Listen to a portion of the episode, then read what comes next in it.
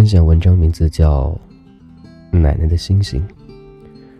世界给我的第一个记忆就是，我躺在奶奶怀里，拼命的哭，打着舔儿，也不知道是为了什么，哭得好伤心。窗外的山墙上剥落了一块灰皮，形状像个难看的老头儿。着我，拍着我，哦，哦的哼着。我倒更觉得委屈起来。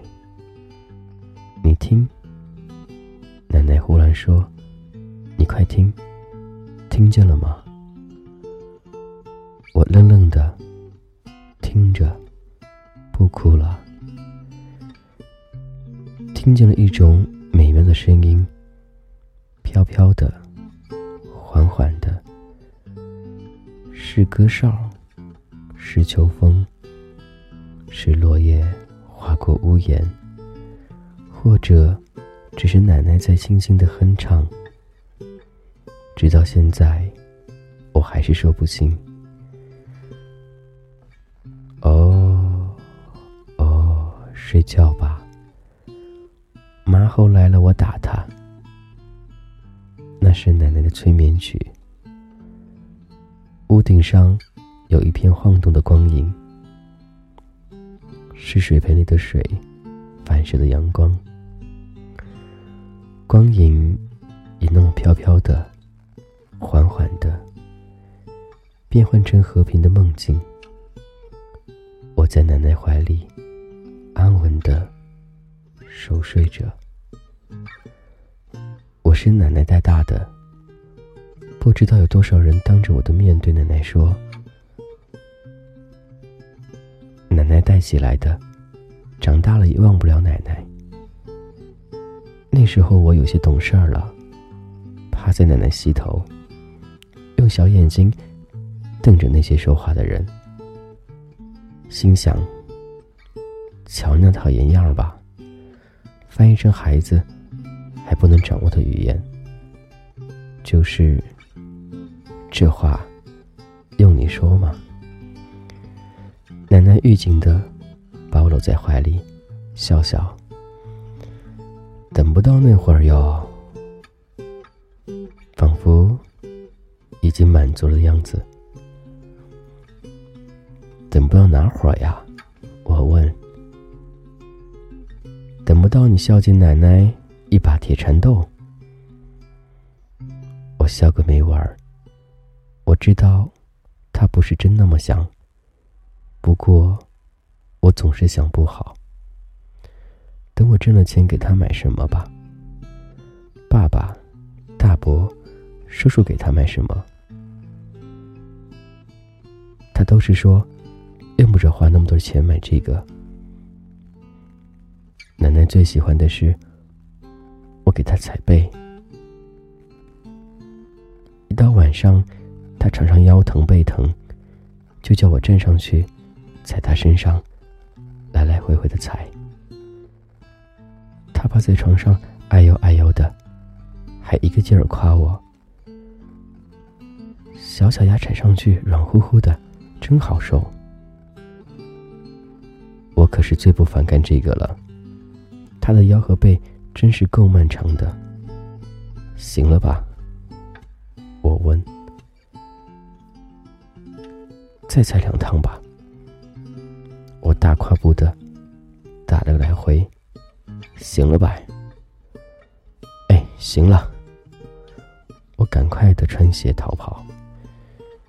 于是我说：“长大了，我还给你踩踩腰。”奶奶说。那还不得把我给踩死了。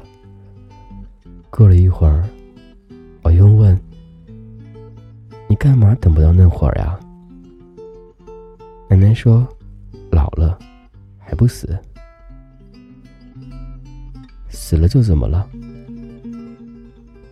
那你就再也找不着奶奶了。”我不嚷了，也不问了，老老实实依偎在奶奶怀里。那又是世界给我的第一个可怕的印象。一个冬天的下午，一觉醒来，不见了奶奶。我趴着窗台去喊她。窗外是风和雪。奶奶出门了，去看姨奶奶。我不信。奶奶去姨奶奶家总是带着我。我整整哭喊了一个下午。爸爸妈妈、邻居们谁哄都哄不住。直到晚上，奶奶出乎意料的回来了。这事儿，大概没人能记住了，也没人知道我那时想了什么。小时候，吓唬我最好的办法就是，再不听话，奶奶就死了。夏夜，满天星斗。奶奶讲的故事与众不同。她不是说的 地上死一个人，天上就星灭了一颗，而是说地丧失了一死了一个人，天上就多了一个星星。怎么呢？人死了就变成一个星星，干嘛变成星星啊？奶奶说，给走夜道的人照个亮。我们坐在庭院里，茉莉都开了，各种颜色小喇叭，掐一朵放在嘴上吹，有时候能吹响。奶奶用大芭蕉扇给我轰蚊子。凉凉的风，蓝蓝的天，闪闪的星星，永远都留在我的记忆里。那时候我还不懂得问。是不是每个死了的人都可能变成星星，都能够活着人照亮路呢？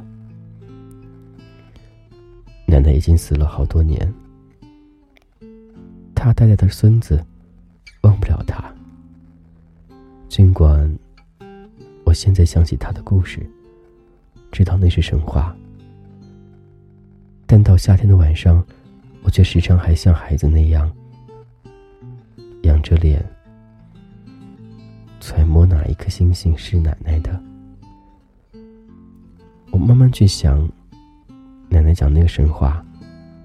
我慢慢相信，每一个活过的人，都能给后人的路添加点亮光。